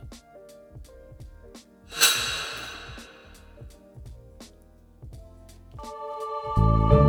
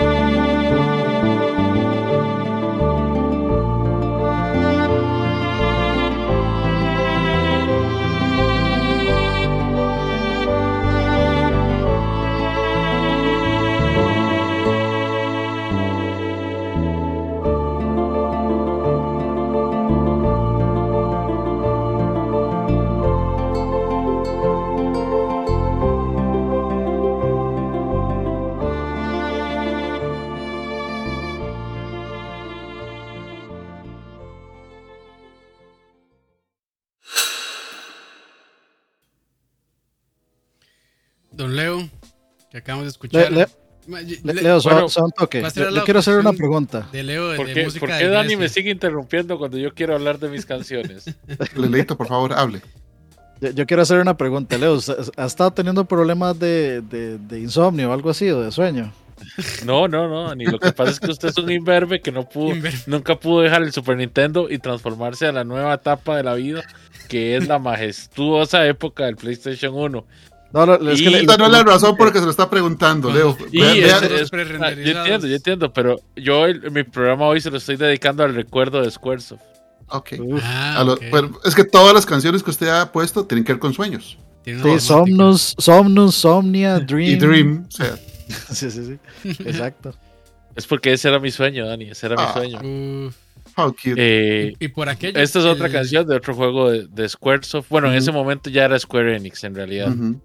En, el, en 1999 el soundtrack de Chrono Cross Este no es de Yoko Shimomura, sino este, este es de Yasunori Mitsuda. Papá. Y es un señor, señor, señor tema. De hecho, era eh, en Chrono Cross, era lo que sonaba cuando uno entraba al mapa. Entonces, había mucha gente que pasaba horas de horas en el mapa solo para escuchar esta canción así en loop. Qué lindo. Y- Vea que lo dejamos hablar, ¿verdad? Sí. Ah, bueno. No sé, como, como han estado basureándome todas las canciones, estaba esperando. No, No, no, No, disculpe, No. Yo, yo no le voy a subir ninguna canción. ¿En qué Uh, momento? Todas, todas Luego, ¿cómo se llama la canción que no dijo? La canción se llama eh, Sueños de un puerto distante. Uf, hasta en español Uf. y todo. Eh, Uf. sueños de la, de, la, de la costa cerca de otro mundo. Gra- gracias, Mauricio Hoffman. Hola, juventud. Sí, dream, of, dream of the shore near another world. Y sería Nelson Hoffman. Mauricio es el hijo. No, Anyways. pero, no, pero así como lo dijo Leo, me gustó más, suena más poético. ¿Cómo fue, Leo? más poético. Sueño, ¿cómo era? Suave, suave, suave. Ay, se me olvidó. Vaya, ya se me olvidó. Es que fue tan espontáneo. se me olvidó. Eh. Sueños de un puerto distante. Fue lo que Ah, les sí, dije. sí, sonó bonito. Eso sonó Sí. bonito. Sí, sí, sí. Sí, sí. Nada más que no, no tengo nada más que, que- que agregar.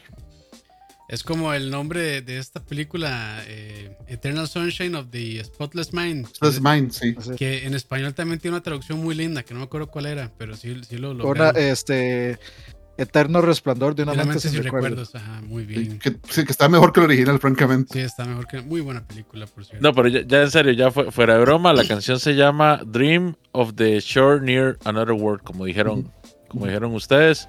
Y es, es un chuzo de canción, es una de las mejores canciones que han tenido los videojuegos de Play 1. Y Leo, lo- bueno, los emociona el, el remaster que van a sacar. Mae, o sea, ah, yo estoy en un punto intermedio. Me gusta el hecho de que puedo o tengo la opción de rejugar el juego. La, la verdad es que ese remaster está súper mediocre. Honestamente, E- es- Se- ese se me puro hace- emulador con todos los filtros arriba. exactamente al mejor estilo Square Enix, ¿verdad? Es una cochinada de copiamos el ROM, lo metemos en la carpeta de ROMs y, y, y ya. Y Honestamente, eso es todo. Yo- no, no celebro ningún tipo de brete que hayan hecho, pero me alegra como que esté disponible. Nada más. Me alegra que esté en Switch. Lo que yo he escuchado, y bueno, yo no sé la verdad porque yo nunca jugué con Cross, eh, pero he escuchado a personas que están contentas porque van a sacar Radical Dreamers, que Sí. supuestamente nunca había salido en América, tengo entendido, pero no Sí, sé. eh, llegó a punta de fans. El problema de Radical Dreamers es que Ra- Radical Dreamers es una aventura de texto, Ah, pero llena muchos de los huecos que deja, que deja, bueno, la historia entre Chrono Trigger y, y Chrono, Chrono Mm. Cross. O sea, uno, uno ya juega los dos y ve, lee, porque no se juega Radical Dreamers, se lee Radical Dreamers y ya, ya le queda mucho más completo el asunto. Ok. Pero bueno, eh, entonces ya había este de bueno, traducciones de fans. Fansub, sí, desde hace 15 años más o menos. Que conociendo a Square Enix probablemente van a estar mejores. Las, Esas- las copiaron. No, las copiaron. De fijo bajaron el, el parche al ROM y se lo empujaron al juego. Ah, Yo, de hecho. Cuando, cuando en esos tiempos en los que ya uno no encontraba qué hacer con el internet y solo se ponía a bajar GIFs fotos de y Goku. JPGs, yo había bajado esa, esa, esa traducción completa, la había descargado y la tenía por ahí impresa y nunca la leí. o, o- o Eh, puras, o puras fotos de Goku Super Saiyan 5. Es- es- Squ- Square y Nintendo es como los más en el cole usando el rincón del vago, man. Exacto. A Chile.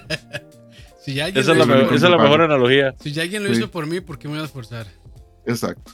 Sí, sí, o sea, la, la verdad siendo, o sea, hay que, hay que ser legales, o sea, si ya lo hicieron, ¿para qué lo Para que hacerlo nuevo. Es Y es, al- Sí, y sí, es sí, algo de ellos, es- ¿verdad? O sea, es, es- es eficiente, ¿eh? y nadie los Sí, tiene, más bien brutos ellos que le hicieron el trabajo a Nintendo de gratis. Sí, suave. sí, sí. Ah, pero bueno, muy buena canción esa, Leito. Me gustó, me gustó.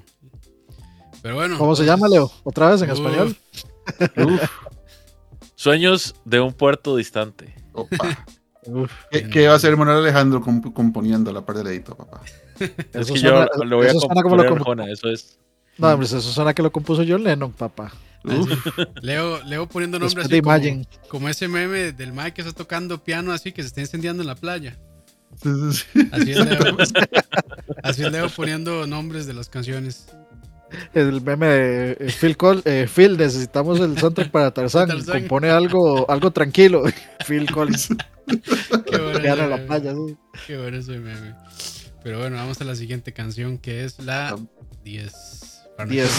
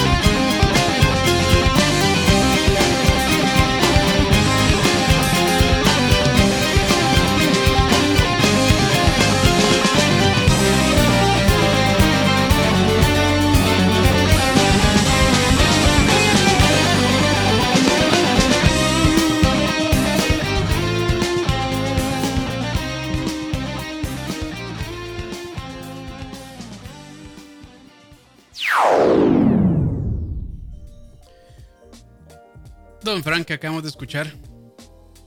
Es el tema de Fillmore del.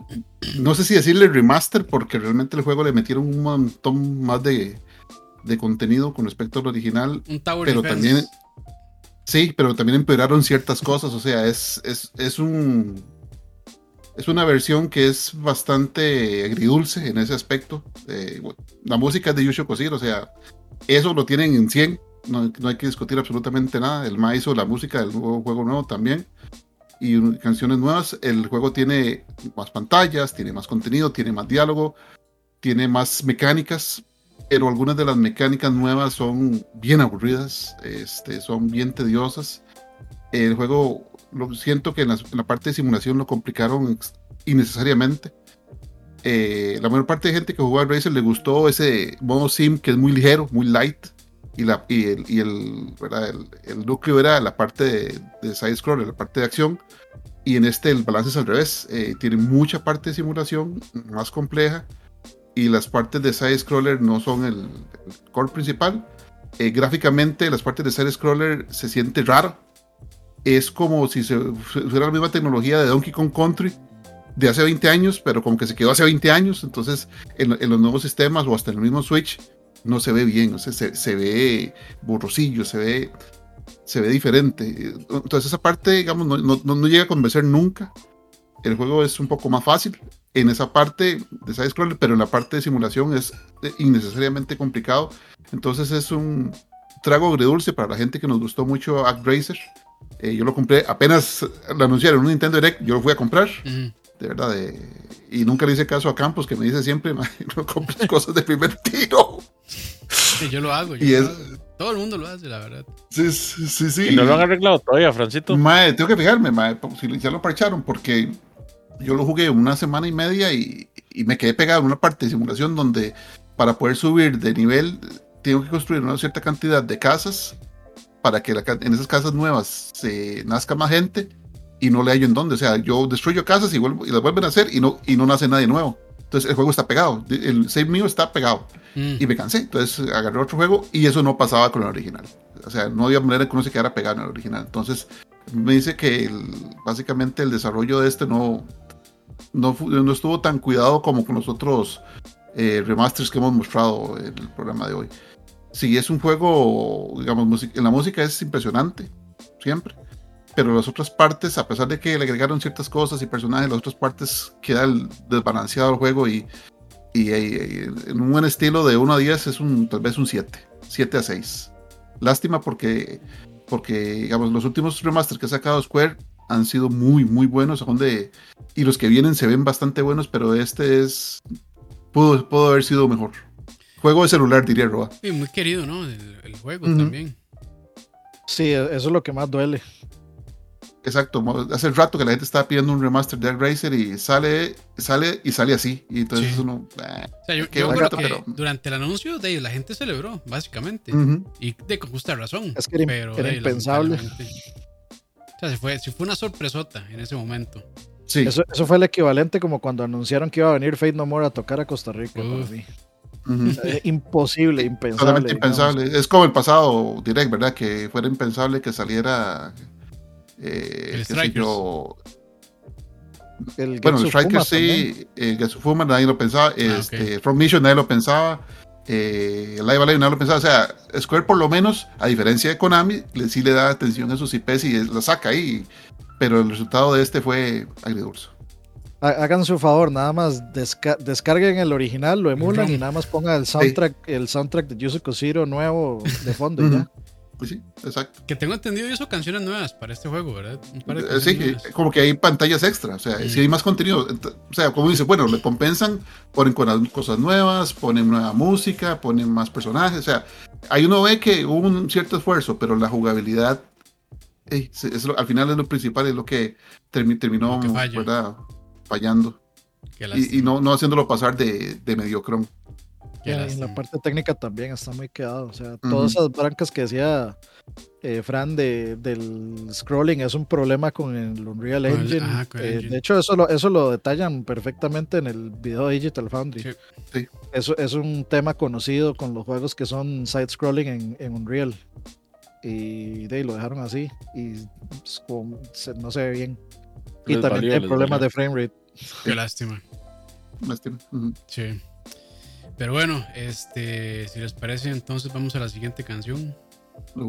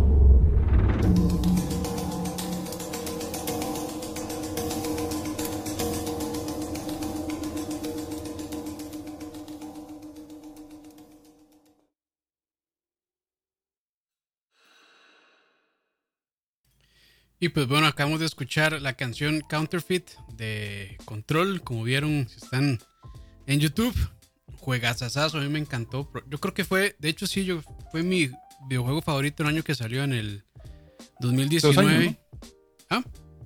Dos años, sí, así yo, sí. Sí, sí. Bueno, sí, ya, dos años, poco más de dos años probablemente. Y a mí eh, me gustó muchísimo, la verdad. Eh, y también lo tengo en Epic y lo tengo en Steam, solamente para, según yo, ayudar. Colecciono juegos digitales, yo, perdón. Pero sí, Uf. este. Juegazazazo. Sí, a mí la verdad es que me gustó muchísimo. Yo llegué a ese juego sin realmente, bueno, sabiendo muy poco, probablemente solo como el, el trailer cuando lo anunciaron en un E3. Eh, y me llamó mucho la atención y la verdad es que no salí decepcionado. Es una especie de como de eh, expedientes X, expedientes secretos X, eh, cosas sobrenaturales, con poderes también sobrenaturales. Entonces es, es una historia y también de unas mecánicas raras, extrañas, pero que funcionan muy bien. Y aparte que gráficamente, bueno, hace de hace rato que me pude conseguir una, una RTX, entonces ya le pude poner todos los efectos de ray tracing y demás. Y la verdad es que sí está muy chiva como juegan con la luz, los reflejos y demás. Entonces por esa parte, pues Remedy, la verdad es un trabajo muy bueno. Tengo entendido que en, bueno, a Dani le dio mucho problema en PlayStation 4, lamentablemente. Creo que en Sí, consolas. el, fra- el frame rate se caía mucho, pero el juego es tan bueno que igual yo lo platiné. Sí, sí, sí, estuvo. O sea, a mí, a mí me gustó muchísimo, la verdad. Y los dos DLCs que tiene, el. El. ¿Cómo se llamaba? No me acuerdo muy bien cómo era que se llamaban, pero bueno, hay uno que conecta. The Foundation y. Foundation, ajá, y el, y el. ¿Cómo era que se llamaba? Eran unas. eh, como unas eh, iniciales. AWE. Ajá, AWE. Que bueno, mejor no digo porque, bueno, yo creo que ya, ya, ya todo el mundo sabe, ¿no? Que al final se están como in- conectado con, con el universo de Alan Wake. O sea, de hecho es el mismo universo Alan Wake y Control.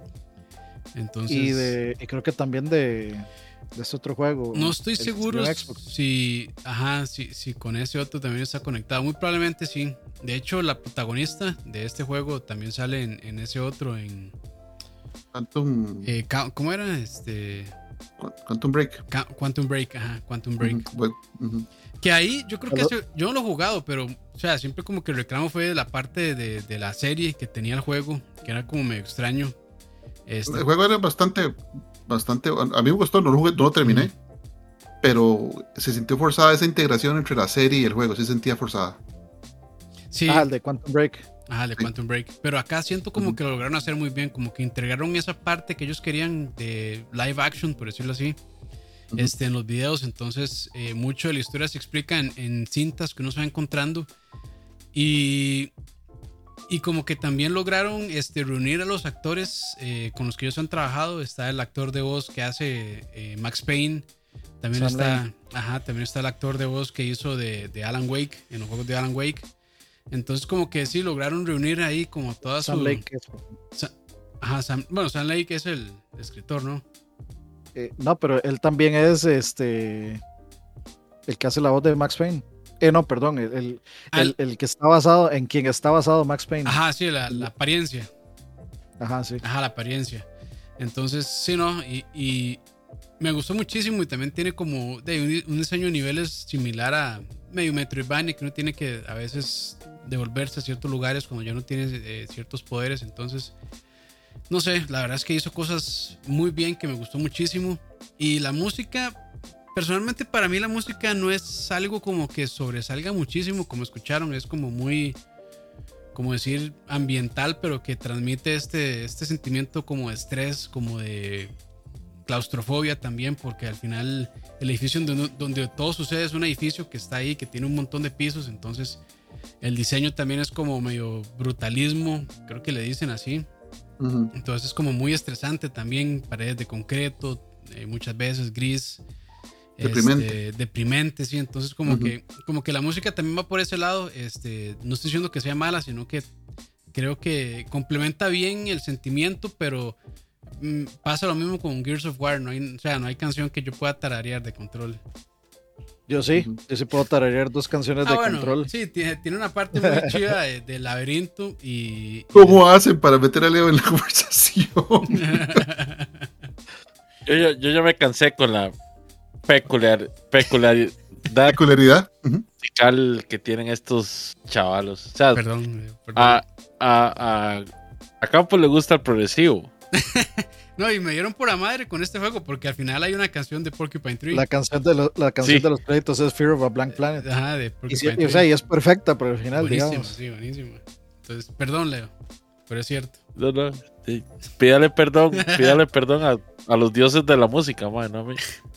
Y, cu- cuando, y cuando entra uno a la casa de, no me acuerdo cómo se llamaba, que suena una canción que se llama Take Control, Ajá, eso es en el laberinto. toda esa parte. Sí, esa parte Eso del sí, yo laberinto. me- es, eso es memorable, yo sí me acuerdo. Esa parte del laberinto es probablemente la mejor parte del juego. Es pichudísima. Esa, esa parte, la verdad, es muy buena. Muy, muy buena. Como se va.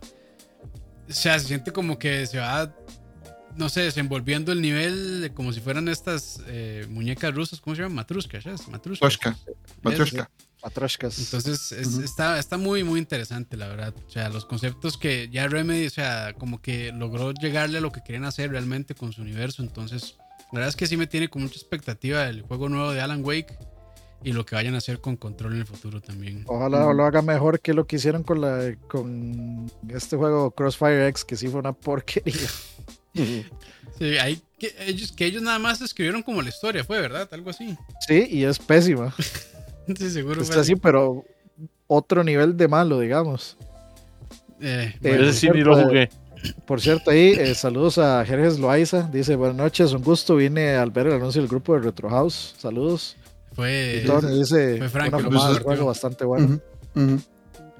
Muchas gracias a, a don Jerjes.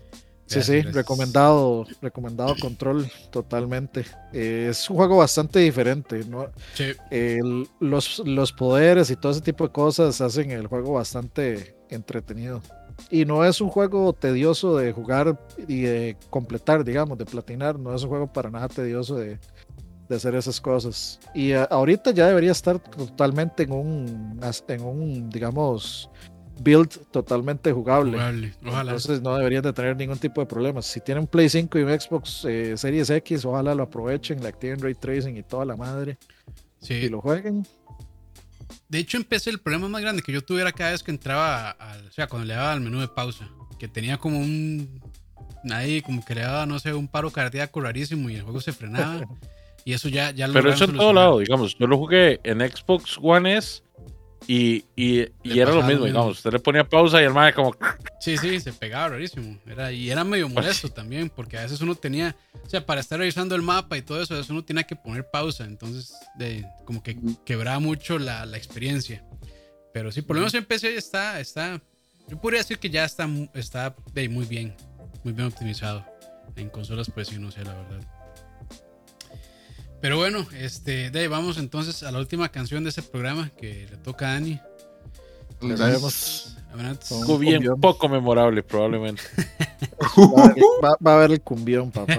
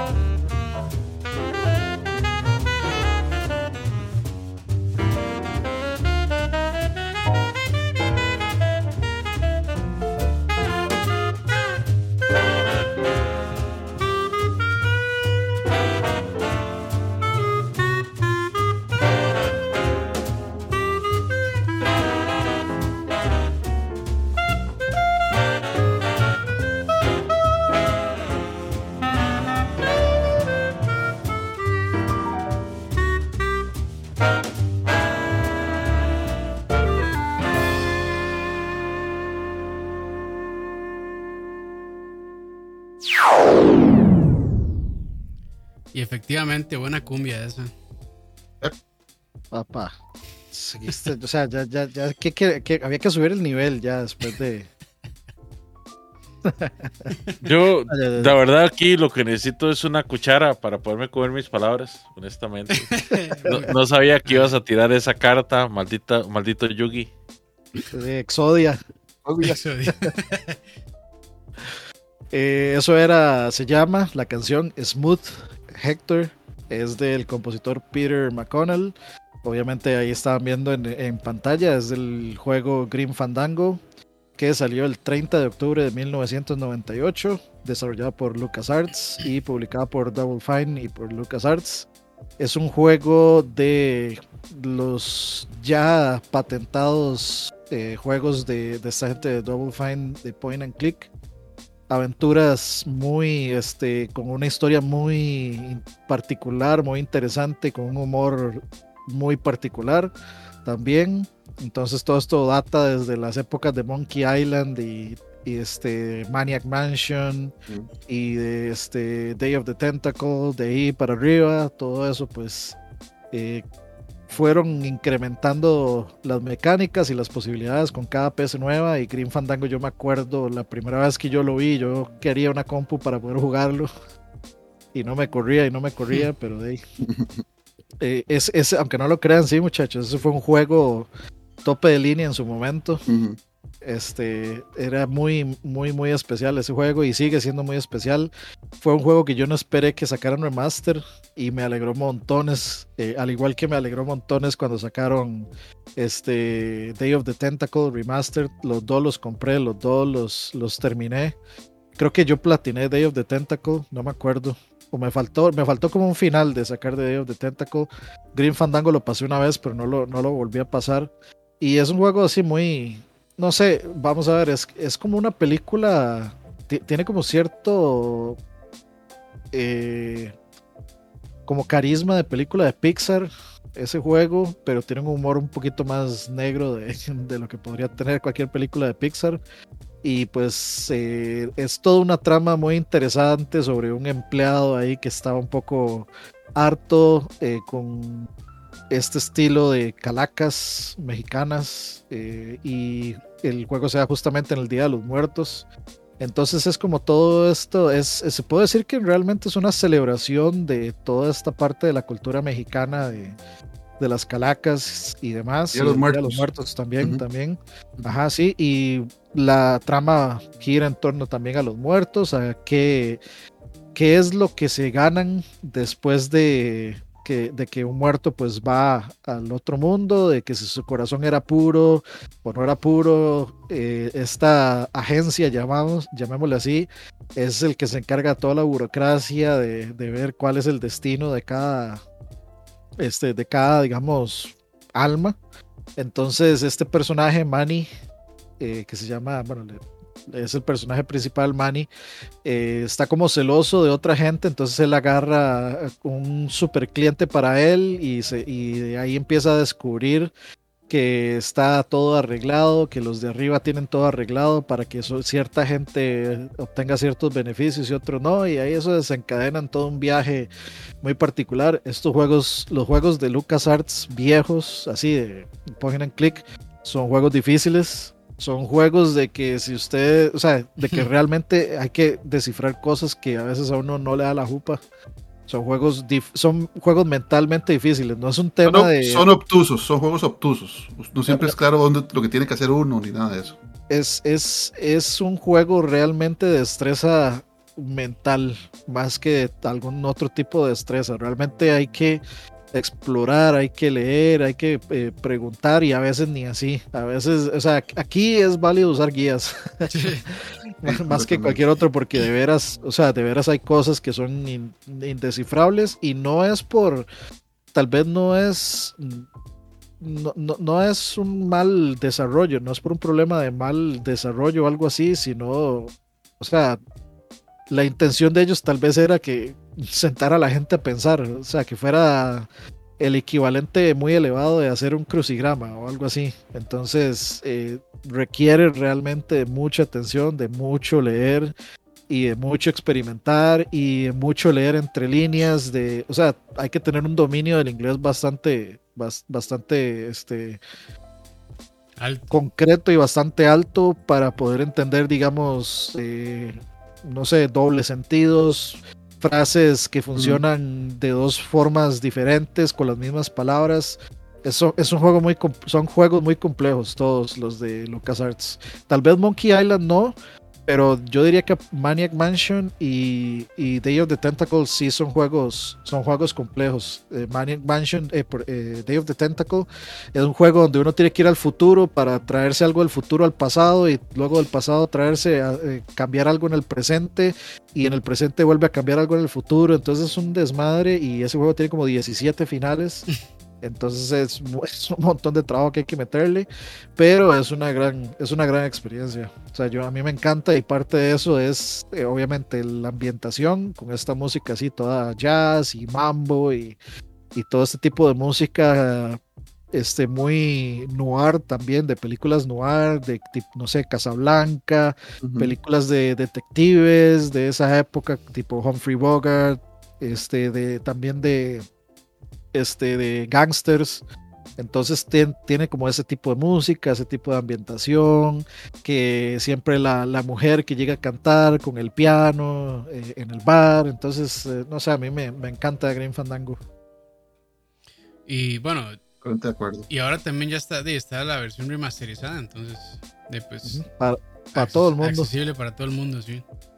Y, lo, chivo de eso es que tiene la, cosa que uno aprieta un botón y cambia entre la versión vieja y la versión nueva. Y eso siempre es, es, bonito de ver. Hasta con Diablo 2, el remaster, me pareció muy chiva. Eh, ver, ver cómo se veía antes y ver cómo tal vez y eh, o sea ver, ver realmente el salto en el trabajo es algo eh, es algo que le ayuda a uno a recordar porque realmente uno no se acordaba que se veían así pero realmente así así uno nota mejor el trabajo que le metieron. Entonces uno puede apreciar más la cantidad de trabajo que hay detrás de ese de esos, de esos remasters, digamos. Sí, yo nunca he tenido chance de jugarlo, pero me llama mucho la atención, pero ya creo que no, no tengo ya la gimnasia mental ni la paciencia. como dice Dani, es que hay que intentarlo todo y, y mejor jugarlos con guía, si no quiere durarse ahí tres horas uno ahí pegado. Sí, sí, sí. Pero bueno, este, hemos llegado cumplimos 12 canciones hoy. Este, muchas gracias a los que estuvieron ahí en vivo. Siempre se agradece que nos acompañen ahí en los comentarios y demás. Y también la gente que nos escucha en Spotify. Un saludote. Eh, de ya retomando, ojalá ahora sí, ser un poquito más. este, de, de hecho, tenemos pendiente el spoiler de control. Sí, sí, sí, sí. Eso. Tenemos también el de Tops del 2021. Entonces, ahí tenemos varios programillas pensados. Pero bueno, muchachos, si quieren, nos vamos despidiendo. Dani. Eh, dejen su like, muchachos, como siempre. Muchas gracias a todos los like, like and subscribe y compartan. Sí, sí, sí. Este, si lo están escuchando esto después, igual vengan al canal de YouTube y dejen su like aquí en el video. siempre nos ayudan. Pero igual también muchas gracias por escucharlo esto luego en, en Spotify mientras dure, mientras no nos lo bajen por copyright de Spotify. Este, esperemos que, que no se eso. Pero sí, muchas gracias a todos, muchachos. Y estén atentos ahí a los streams, que ya ahora sí de, va a tocar Elden Ring para arriba y para abajo hasta terminar. Uf. Frank. Buenas noches y muchas gracias por acompañarnos. Y ahí quedamos pendientes para otras emisiones. Gracias por apoyar a, al canal. Eh, a, a don Dani, a don Campos y, a Leito. A Leito, todos te queremos, o sea, no. Créame que las críticas de música son totalmente extemporáneas. Usted sabe que por usted, a la luna. Hoy no he sentido el amor, Frank, hoy no lo he sentido. ya, nos encargaremos de eso. Uf. En lo secreto, en lo secreto. Hágale, Leito. Bueno, yo nada más quiero decir que el criterio musical de Dani no refleja para nada el sentir de los demás miembros del equipo de LAC. Y, y quiero decirles que vayan y escuchen el soundtrack de Gears of War, es súper memorable. Y no, muchachos, muchas gracias por quedarnos y compartir con nosotros buena musiquita, buenos ratos. Y nada, tengan un feliz resto de fin de semana y, y que comiencen esta semana con ganas. Con energía. Y sí, de mi parte, igual, gracias a todos por acompañarnos, escucharnos y nos vemos en la próxima. Pura vida.